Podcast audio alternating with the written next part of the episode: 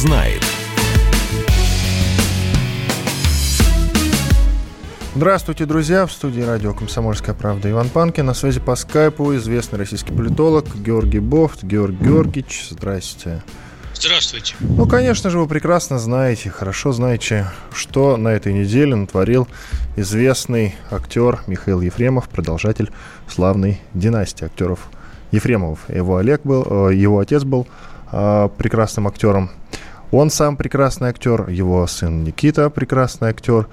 И вот что он устроил в центре Москвы вечером 8 э, июня, находился в состоянии алкогольного опьянения – а, сел за руль своего внедорожника, вылетел на встречку в центре Москвы на Смоленке, а, врезался в машину службы доставки. Находившийся за рулем сотрудник компании, 57-летний Сергей Захаров из Рязани, умер от полученных травм на следующее утро.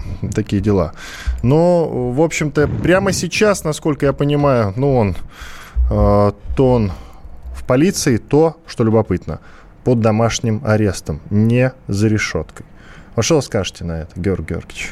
Э, ну, я скажу, что обычно в таких случаях мера пресечения э, выбирается гораздо более жесткая, и именно человека отправляют в СИЗО. Недавно ведь было э, изменено законодательство за ДТП в пьяном вождении и, в частности, э, за ДТП с жертвами или э, увечьями. Вот, а там предусмотрено было ужесточение срока от 5 до 12 лет. Там нет условного срока, насколько я понимаю. И, значит, в принципе, по таким статьям практика показывает, что принимается именно мера пресечения СИЗО.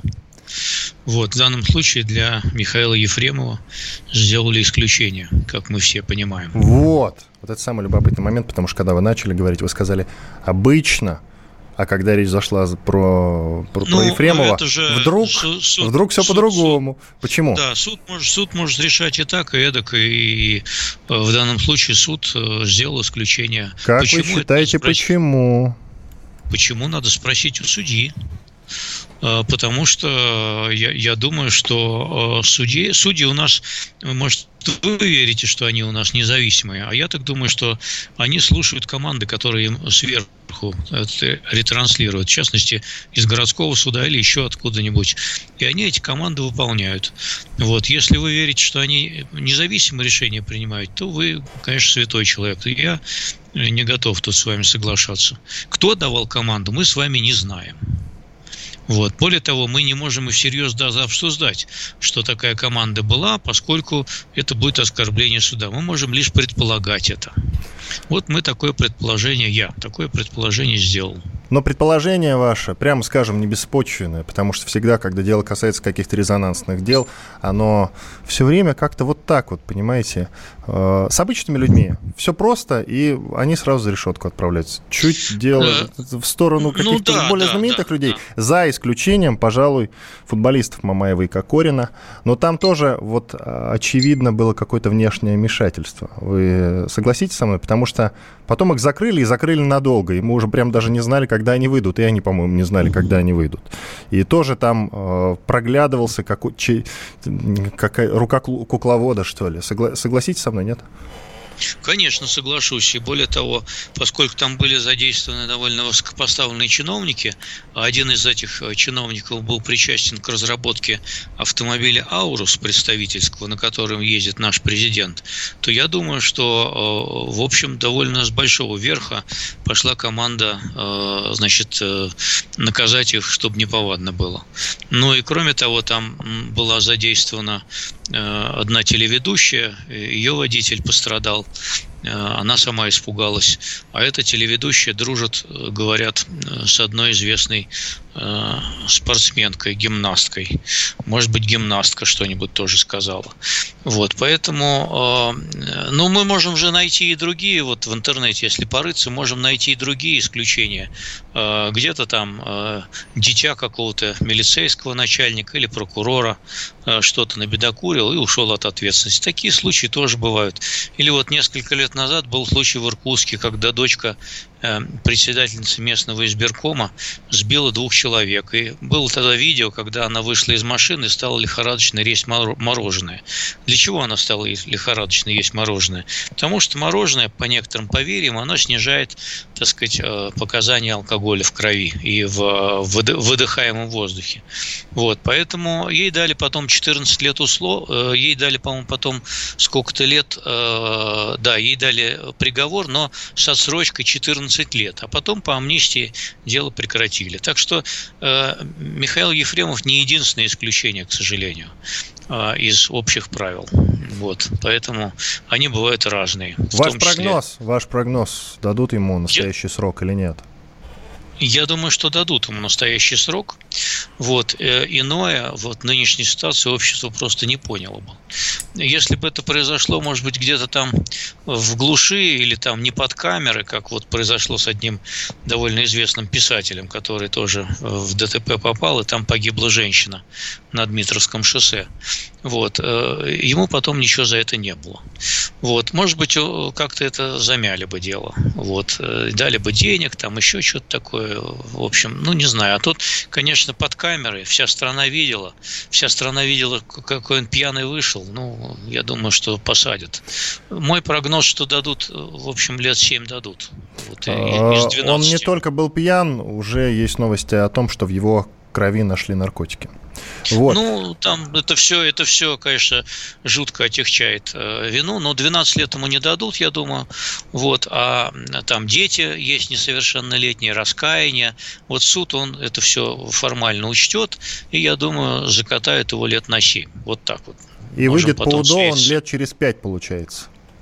Э, теоретически, да. Теоретически, да. Но он же, ну, наверное, заодно... организует там какой-нибудь театральный кружок в колонии сто процентов. Я ну, вряд вам ли, хочу... Вряд ли, вряд ли ему там позволят читать э, вирши «Гражданин-поэт», поскольку для колонии Он придумает перебор. новый формат. Что вы? Он новый формат. Творческий. Нет, это нужно Быкова рядом сажать тогда с ним, прости господи. А, чтобы... Слушайте, век интернета, я вас умоляю. Интернет Давайте я вам расскажу другую историю. Там не очень побалуешься с интернетом. Давайте я вам расскажу классную историю. Ну как классную, в кавычках, разумеется. Я почему Давайте. начал разговор э, с того, э, почему Михаил Ефремов находится под домашним арестом. Тут уже появились новости о том, что с его симки кто-то зашел в Телеграм. А вы говорите, что э, особо не побалуешься. Хотя, насколько я знаю, в, при домашнем аресте пользоваться интернетом никак нельзя. Ну, а вы мне тут рассказываете. Ну, в общем, давайте вот другую историю. Э, это, минуточку, этому есть уже объяснение. Его давайте. дочь сказала, что симка, э, симкой, скорее всего, пользуется его жена, или его э, директор. Э, вот. У него отняли телефон, у него только есть телефон с э, WhatsApp. WhatsApp пользоваться можно, это мессенджер, это не выход в интернет. Ах, вот оно что. Как любопытно. Давайте расскажу вам историю. Почему я начал разговор с того, что он находится под домашним арестом, что многие считают несправедливым. А, мне не так давно написала девушка ВКонтакте. Э, в социальную сеть «Контакт». Девушка из Калининграда, там все и случилось. 6 марта 2017 года ее муж Сергей Маркевич находился с соседом в своей квартире. Позвонила родственница этого соседа, сказала, что ее снова избивает сожитель. Очень интересный персонаж. Наркотиками приторговывал, сам баловался, сидел дважды, в том числе за разбой.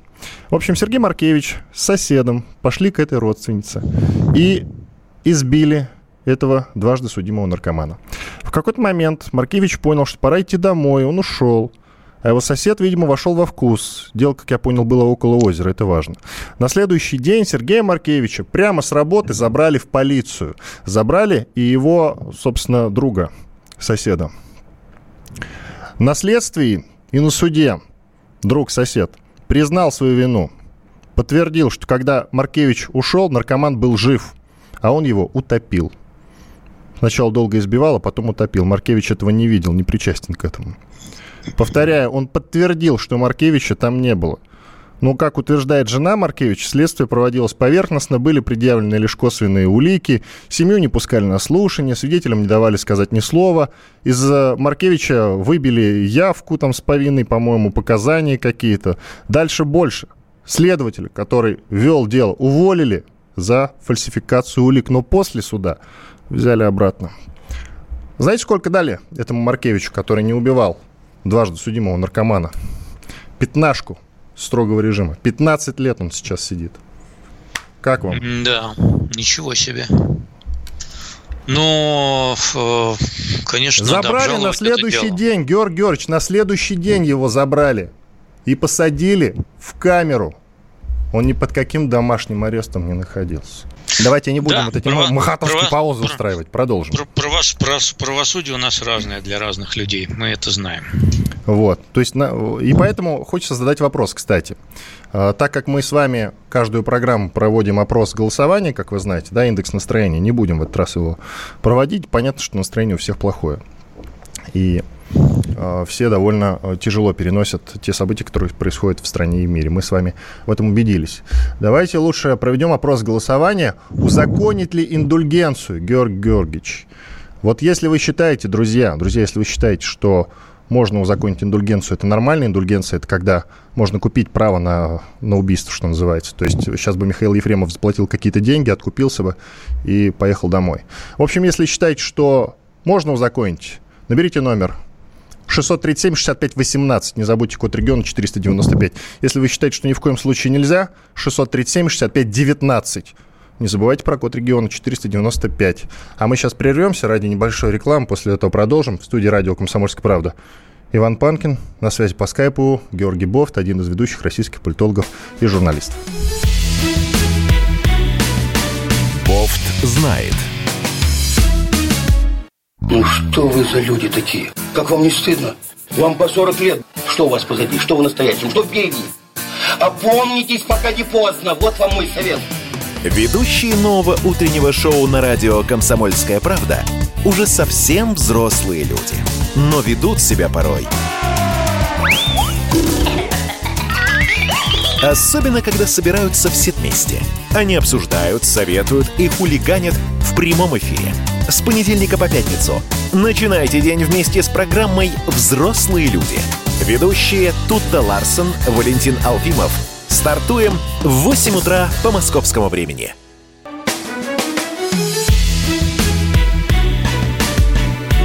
Бофт знает.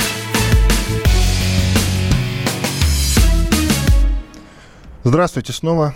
Иван Панкин в студии радио «Комсомольская правда». На связи по скайпу Георгий Бофт, ведущий российский политолог и журналист. Георгий Георгиевич, давайте продолжим.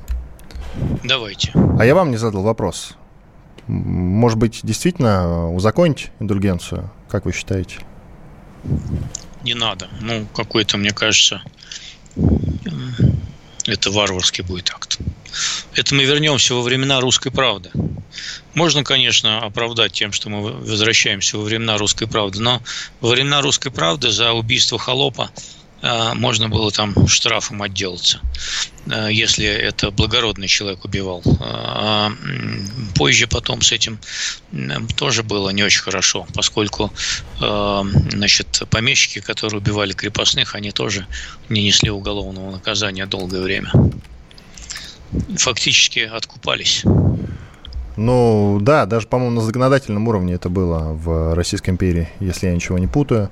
А, именно да. можно было пойти, пойти и купить, как вот в киоске газету покупайте, вот можно было так же. Ну и, соответственно, в римском праве, а, в Римской империи тоже была такая практика да? Вы ну, тоже знаете была, была практика и в католической церкви, когда продавали э, индульгенции в средние века от Папы Римского. Да, да. Вот, поэтому там за разные грехи были разные расценки. Давайте не будем возвращаться все-таки в средние века.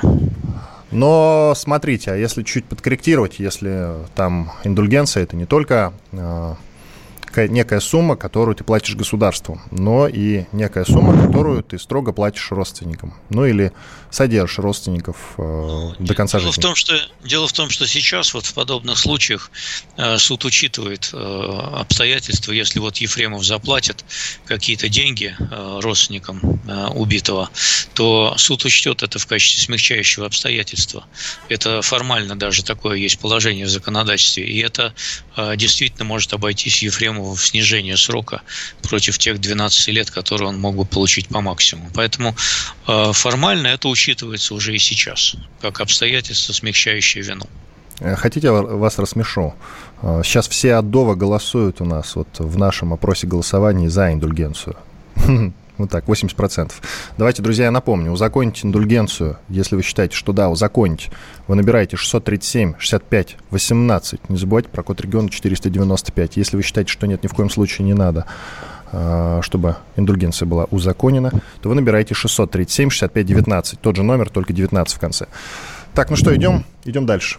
Радио Вы знаете, «Комсомольская правда». Вы что-то хотели добавить, Георг Георгиевич? Да, американский писатель Марк Твен, ему принадлежит такое высказывание, что если возможность убить и желание убить совпадали, то половина страны сидела бы в тюрьме. А, а если бы за это еще давали индульгенцию, можно поправить Марка Твена, то, в общем, а, полстраны было бы убито уже давно. Любопытный момент. Я хочу сейчас э, поговорить про протесты, которые продолжают прокатываться Протесты же прокатываются по Соединенным прокатываются, Штатам. Да, прокатываются, да, катят. Ну и страна Полыхай, катится. Полыхают и страна, соответственно, полыхают. туда же катится. Вот. И хотелось бы понять, почему, почему нам это все непонятно? А ведь действительно психология американских протестов нам не ясна. А почему она нам не ясна? Вот они переживают за то, что они всю жизнь прижимали негров. Причем реально всю свою историю. А, но почему-то они не переживают, э, совершенно не переживают и не Э, не извиняются перед коренными американцами. Коренные американцы – это индейцы, вот которых они действительно вырезали начисто. И память коренных индейцев, она вообще загнана на самые задворки. Они живут тихо, даже музей у них всего один на всю Америку, по-моему, ну или парочка максимум. Он бедненький, насколько я знаю, я видел э, фотки в интернете. А, память про них реально уничтожена. Сами эти индейцы, то есть то, что от них осталось, живут в очень бедных обсервациях, там в каких-то непонятных местах, чуть ли не на Аляске, серьезно. Но что-то американцы не переживают по этому поводу. Ни черные, ни а, белые. Индейцев в рабство не брали, да, действительно. Это сложный вопрос. Э, с индейцами была война. И, и они, в общем, оказались побежденным народом, у них отняли территорию, отняли страну, а самих их посадили в резервации. Э, не каются и не будут каяться, да. Э, то, что каются перед, так сказать, бывшими, вернее, как потомками рабов, я не знаю, это все инспирированная политическая кампания, которую разжигают демократы в своих предвыборных целях. Вот. И Америка, американское общество достаточно, достаточно тоталитарно. А, все мы помним, когда, как оно поддавалось на разного рода кампании. А, например, макартизм был, когда там все ловили коммунистов. Ну, политики многие ловили коммунистов, выявляли их везде, да, как у нас врагов народа. Вот. А потом вот в недавнее время стали бороться с харасментом, значит, приставаниями на работе. Потом стали бороться с гомофобией, насаждая, соответственно, альтернативу ее. Ну и так далее и тому подобное. Голливуд вообще пассионарно брался за любую компанию. Сейчас они включились в компанию вот этой вот, которая Э, и по своей экзальтации напоминает, конечно, худшие традиции тоталитарного общества. Но все это, э, я абсолютно уверен, э, будет использовано демократами в своих предвыборных целях. Вот, и как только они выиграют, вернее, если они выиграют выборы, они, конечно, все это дальше как-то свернут. Одновременно, конечно, это служит таким неплохим значит, предохранительным клапаном. Американский котел штука сложная, там много кто варится, поэтому периодически периодически надо выпускать пар. Вот, поэтому они сейчас выпустят пар эти э, погромщики и бунтовщики, и через несколько там недель успокоятся сами собой. А давайте послушаем, что о ситуации в Соединенных Штатах Америки рассказывает Валерий Рукобратский, это журналист «Комсомольской правды». Почему нам интересно послушать мнение Валеры Рукобратского? Тем, что он прямо сейчас находится э, в Соединенных Штатах Америки. Слушаем за сегодняшний день я нахожусь в Нью-Йорке, он был относительно спокойный. Здесь прошло всего лишь одно такое шествие по Бруклинскому мосту, без всяких там происшествий. И митингующие потом выстроились возле мэрии, требовали прекратить финансирование полиции, ну, всякие эти лозунги выдвигали, но без столкновений, без грабежей, без там мародерства и так далее. Самая тяжелая ситуация как раз не в Нью-Йорке, а на другом побережье, это в Калифорнии и в городе Сиэтл, где мэрия и центр города города удерживается отрядами антифашистов. Там прям, по сути, в центре города создан э, район, где не исполняются американские законы, где люди живут по своим каким-то таким социалистическим э, левым взглядам, идеям, и ни полиция, никто пока ничего с этим не пытается сделать. Валерий Рукобратский, журналист «Комсомольской правды». Он прямо сейчас находится в Соединенных Штатах Америки. Я, кстати, э, не поправил сам себя – я так привык за время эпидемии говорить слово «обсервация», ведь индейцы в Америке живут э, в резервациях, как вы правильно сказали. А у меня вот, вот слово «обсервации» засело в голове, видите. Даже... А как же Валера туда попал, интересно? Э, Ничего Если... не летает. Ну, а это секрет, секрет фирмы, Георгий Георгиевич. Что-то вы подвод... не можете на попасть. подводной лодке, на подводной это, лодке. Еще раз говорю, это вы не можете попасть, а наши люди везде могут пройти. Э, ваш прогноз, кстати, насчет Трампа, потому что у него, в, по-моему, в это воскресенье у него день рождения. Ну, правда, не круглая дата, там, кажется, 64 года. А скоро перевыборы в ноябре. Ну, не перевыборы, опять-таки, а выборы а то еще нас обвинят в вмешательстве. Вот так вот говорим. Нет, ему не 64, ему не 64, ему а за давайте, 70. Да? 74 да. вы считаете? Сейчас у меня вот мышка не работает, сейчас я поищу. Но в любом случае, в любом случае, ваш прогноз. Ну, Вы, выберут бы, его заново или нет?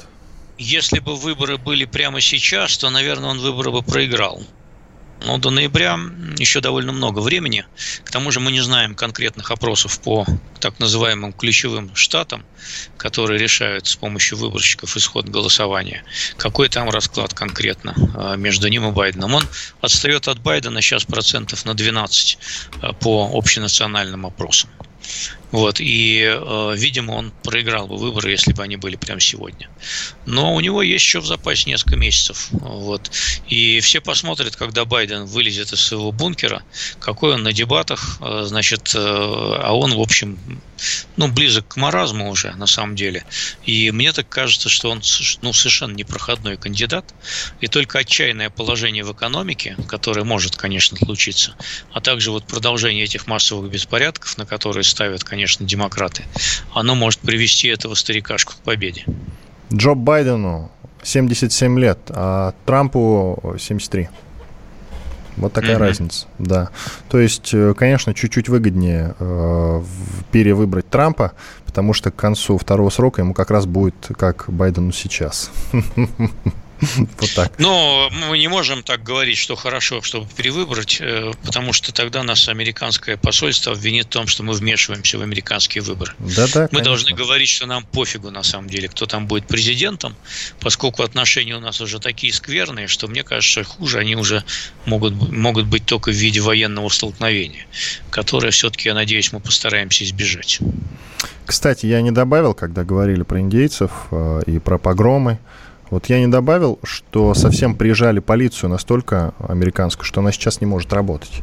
Вот э, было выступление главы профсоюза полиции Нью-Йорка Майка Умира, и его цитата. «Хватит обращаться с нами как с животными и головорезами, и начните уже относиться к нам с уважением. Наши законодатели покинули нас, СМИ осыпали нас бранью. Это омерзительный конец статы. И ведь действительно очень плохо, что даже политики отвернулись от полиции. Это, на мой взгляд, абсолютно немыслимо. То есть те люди, которые, и, грубо говоря, дают им приказы, в общем-то, они работают на власть, что естественно и нормально. И сейчас... Ну, есть такое, есть такое дело. Сейчас пошла настоящая травля. Особенно там, где демократы у власти, они принимают в массовом порядке всякие законы на местном уровне, там на уровне городов и штатов, о том, чтобы э, лишить финансирования департамента полиции. Э, в Миннеаполисе вовсе распустили этот департамент. Пауза, а, пауза, Георгий Георгиевич, извините, пауза, продолжим после небольшого перерыва. Иван Панкин и Георгий Бофт, известный российский политолог. Я в студии, радио «Комсомольская правда», у нас связь по скайпу. Знает. Летописцы земли русской к вам возвращаются. Я не буду там сейчас, не бойтесь, Роман, оппозиционно выступать. Ой, давайте про график послушаем. График, а все, что не по графику, нафиг, нафиг. Нафиг, нафиг, нафиг. Да, да, да, да. да. Роман, меня, конечно, от вас потряхивает, прямо скажем, да? Не, ну вы же это сказали. Я просто пытаюсь понять. Роман, вы не пытаетесь понять, вы юродствуете. Не надо, пожалуйста, я вам делаю опять-таки замечание. Кашин-Голованов. Отдельная тема.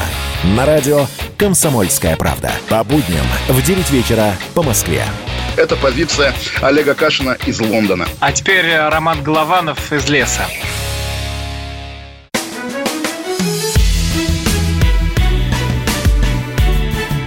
Знает.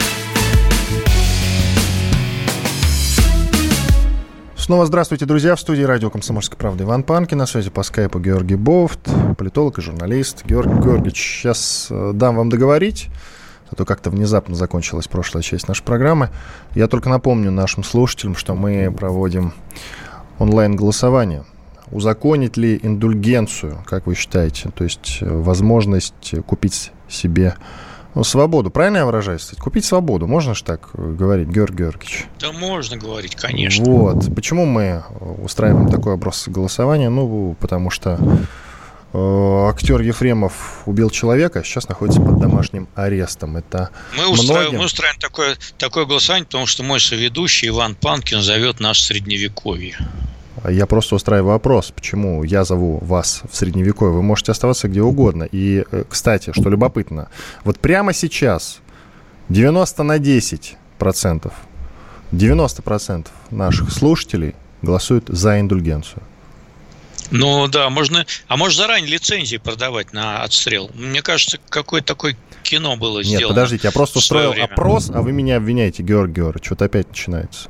Нет, я развиваю вашу мысль. Нет, подожди, стоп, какая мысль? Георгий Георгиевич, вы о чем говорите? Нет, нет, Мне я кажется, спрашиваю наших надо, слушателей. Надо довести до конца эту логику и разрешить отстрел. Вот, например, есть у людей какое-то количество личных врагов. Они идут в кассу, там, можно через Сбербанк, можно через Госбанк какой-то оформлять это и покупают лицензию на э, убийство этого человека. Вот, потом, значит, они отстреливают и, соответственно, э, потом можно по факту еще что-то доплатить. Мне а, кажется, вот так. Ну, вам кажется. Когда кажется, сами знаете, что нужно делать. А я напомню вам историю, которую я рассказал в самом начале эфира про Сергея Маркевича, который не участвовал в убийстве. Ну, в смысле, не убивал. А, он соучастник. Но он не убивал, а сидит пятнашку. Вот. Если бы у него были деньги, ему вы простили покупку индульгенции? А чего замолчали-то, Георгий Георгиевич? Чего замолчали? Нет, смотрите, Смотрите, если бы у него были деньги, это никак не влияет на то, что он не участвовал в этом убийстве непосредственно. У него если была бы так... возможность купить себе свободу. Ну, например. А, мне кажется, что не надо, не надо платить деньги за то, в чем ты не виновен. А, надо пятнашку сидеть. Нет, надо обжаловать этот приговор. Mm-hmm. Если все так, как написала ваша собеседница ВКонтакте, то мне кажется, что этот приговор может быть обжалован. Таких приговоров И... несправедливых по стране есть же поговорка, полстраны сидит, но вы сами ее прекрасно знаете. А, таких приговоров несправедливых по стране вагон и маленькая тележка. И поэтому я повторяю вам вопрос. Можно ли все-таки в иных случаях, понятно, что не педофилов каких-нибудь, да, не педофилам каким-нибудь, или насильникам, но ситуации бывают разные. А вы коварный. Ага, поставил вас к стенке. Так вам и надо. Повторяю наш э, вопрос, друзья, а вы продолжайте голосовать. Узаконить ли индульгенцию? Если вы считаете, что да, узаконить, то набирайте 637 65 18 495, не забывайте в начале. А, это код региона. Если вы считаете, что нет, ни в коем случае, 637 65 19, опять напоминаю про код региона, а мы продолжаем. Георг Георгиевич, я вас коварно, как вы говорите, прервал в э, конце второй части да нет, нашей программы. Про американцев мы говорили. А, нет, вы не договорили. Да. Конкретика ну, по Трампу, там вы не завершили свою мысль. Ему 73 года, 84 исполняется в это воскресенье. А, будем все торжественно отмечать. Помните, 4 года назад считалось, что это наш президент. наш президент в Америке. Вот. А, давайте подытожим вот 4 года спустя можно ли сделать вывод, что Трамп был действительно нашим президентом? Ну или лучше бы было, чтобы победила Хиллари тогда, Клинтон?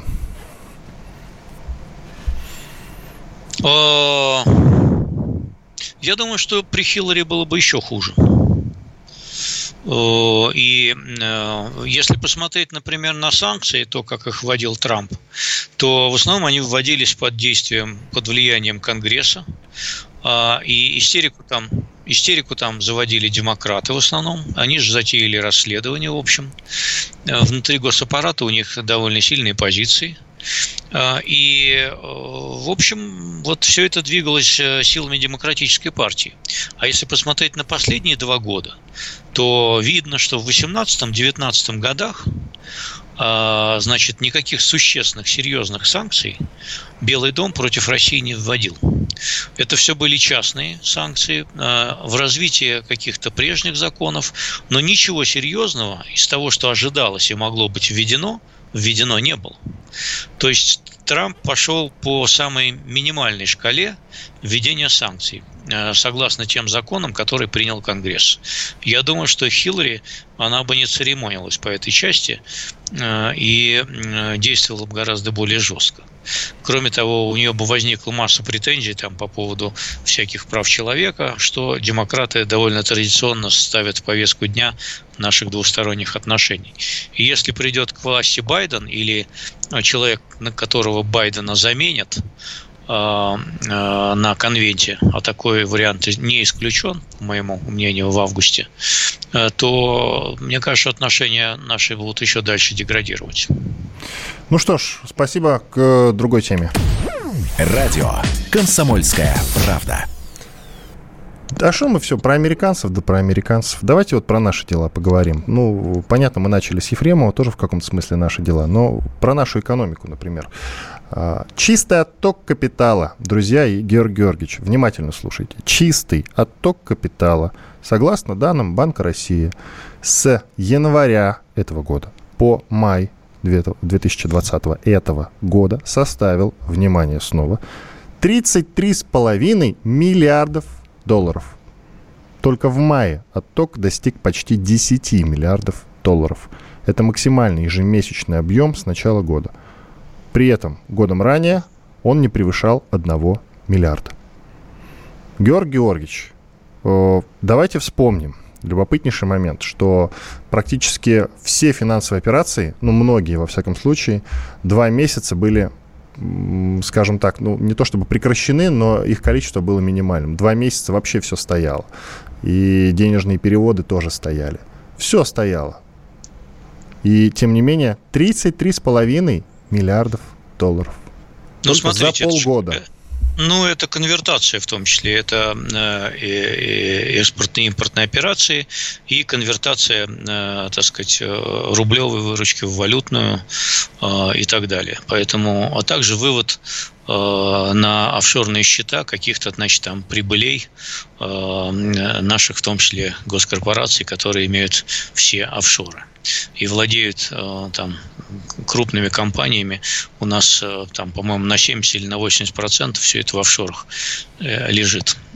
И им пакеты принадлежат контрольные. Так что тут нет ничего удивительного. У нас были годы, когда отток был гораздо больше. Поэтому это не рекорд.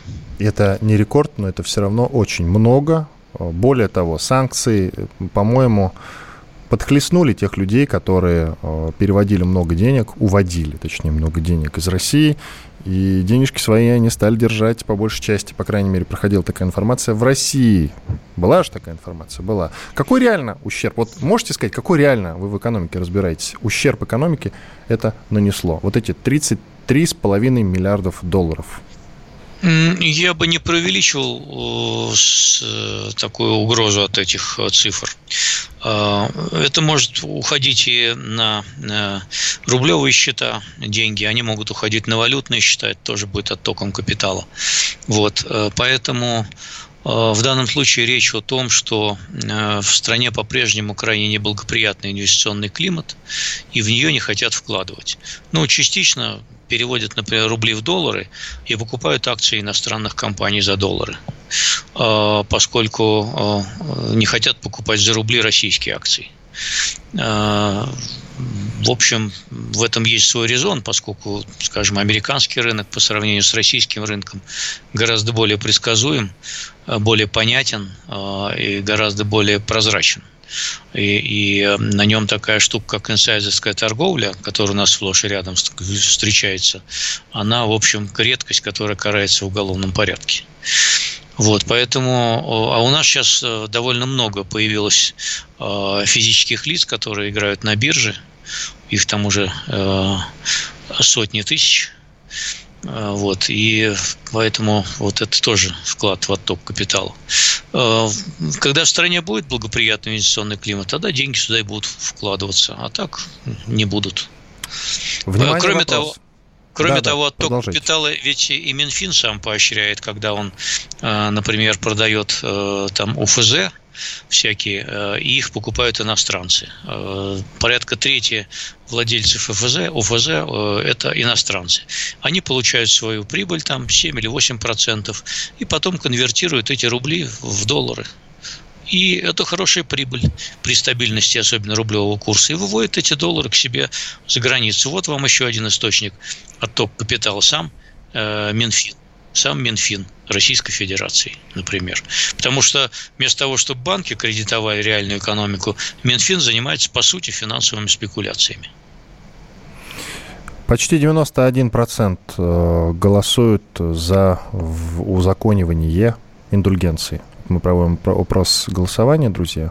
Можете участвовать, если вы считаете, что да, узаконить 637 65 19. Наберите, пожалуйста. 495 код региона. Если вы считаете ни в коем случае э, нет, то наберите 635, 637 65 18. Ну что, Георг Георгиевич, давайте сделаем небольшой перерыв. После него продолжим. Тут интересные новости. Э, Зеленского не пригласили на парад в Москву. Мне кажется, что это интересный кейс для обсуждения, с учетом того, что всех остальных глав регионов в СНГ пригласили. Продолжим через пару минут. Знает. Остановлены чемпионаты. Опустили трибуны. Закрываются спортивные клубы. Футболистам урезали зарплаты. Фанаты мусолят бытовые скандалы. Что будет с профессиональным спортом – После пандемии радио «Комсомольская правда» представляет «Спорт без короны» с Константином Тереховым. Каждую неделю в прямом эфире первые лица большого спорта, звезды и представители власти. Слушайте по пятницам в 14.00 по Москве. «Спорт без короны» на радио «Комсомольская правда».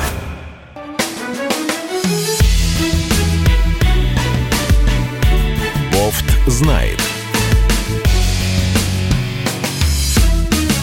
В студии Иван Панкин, на связи по скайпу Георгий Бофт, известный российский политолог и журналист. Мы продолжаем. Георгий Георгиевич, а давайте уже подведем итог. Мы весь эфир спрашивали у наших слушателей, узаконить ли индульгенцию, и те люди, которые считают, что да, узаконить, побеждают с огромным отрывом, 92%. Причем такого количества э, звонков э, у меня не было, ну, давненько, давненько, давненько, очень много людей. Представляете, 92% против 8%. Да, вы будете кровожадные какие-то черты в нашем народе, мне кажется.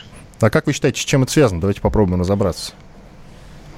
А, мне кажется, это связано отчасти, может быть, я предположу, да, отчасти это связано с тем, что люди понимают, что богатые и так покупают свое правосудие. А бедные э, могут э, загреметь, и у них нет шанса откупиться, а так они могут скинуться там по всей родне, например, собрать денег. А, но у них нет ресурса властного, чтобы эти деньги всучить. А так они будут уравнены в, правах с богатыми людьми. А можно еще ведь э, там разные фантазии кровожадные возникают. В зависимости от э, благосостояния человека брать. Ну, Например, общем... как, Фин... как в Финляндии автомобильные штрафы. Чем ты богаче, чем дороже платишь. Так и у нас. Ну, в общем-то, в каком-то смысле это справедливо каком-то смысле справедливо.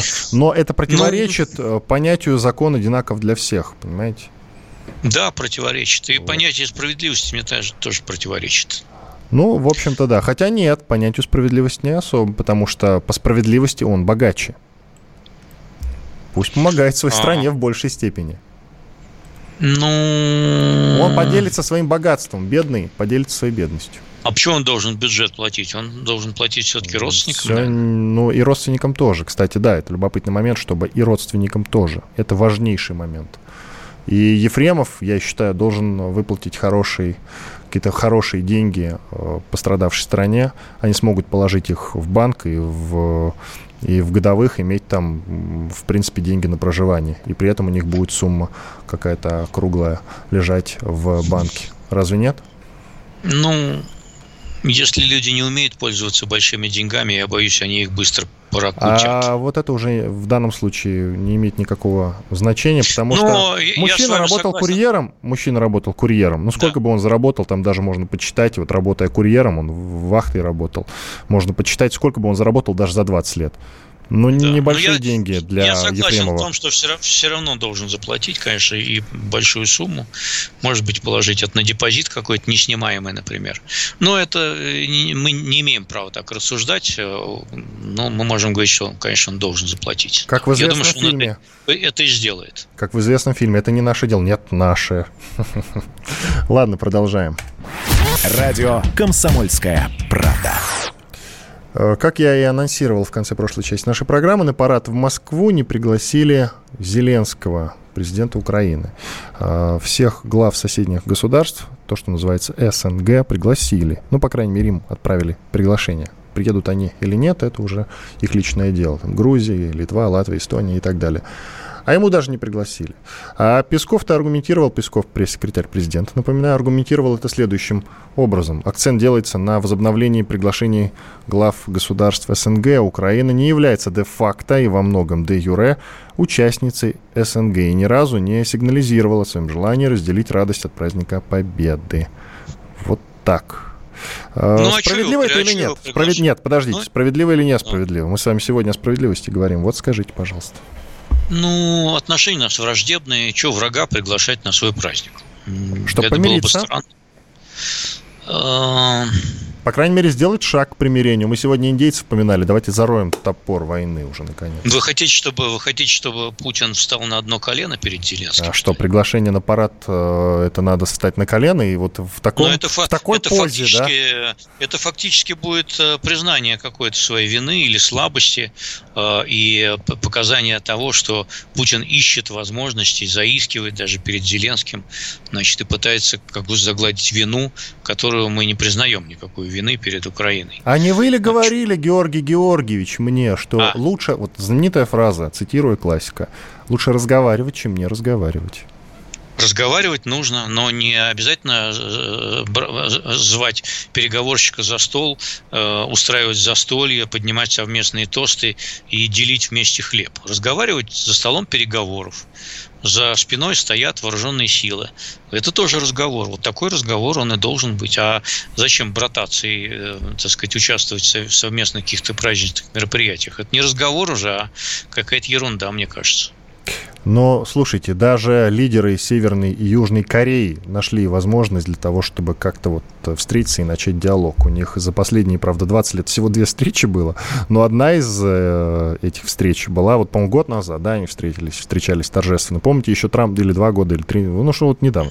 Э, Да. Даже Трампу Да. хотели премию мира, премию мира вручить за это, за то, что он организовал как-то. Да, совершенно верно, но президент Южной Кореи не присутствует на парадах Северной Кореи и наоборот. Слушайте, ну это пока что. А потом никто не знает, как оно будет. Но в любом случае, как, по-вашему, наладить диалог с Украиной тогда? Мы, вообще считается, что умный подойдет первым. Разве нет? Нет такой поговорки разве? Есть. Это не тот случай, я не согласен. А я не А, призываю во- вас соглашаться со мной, я спрашиваю вас.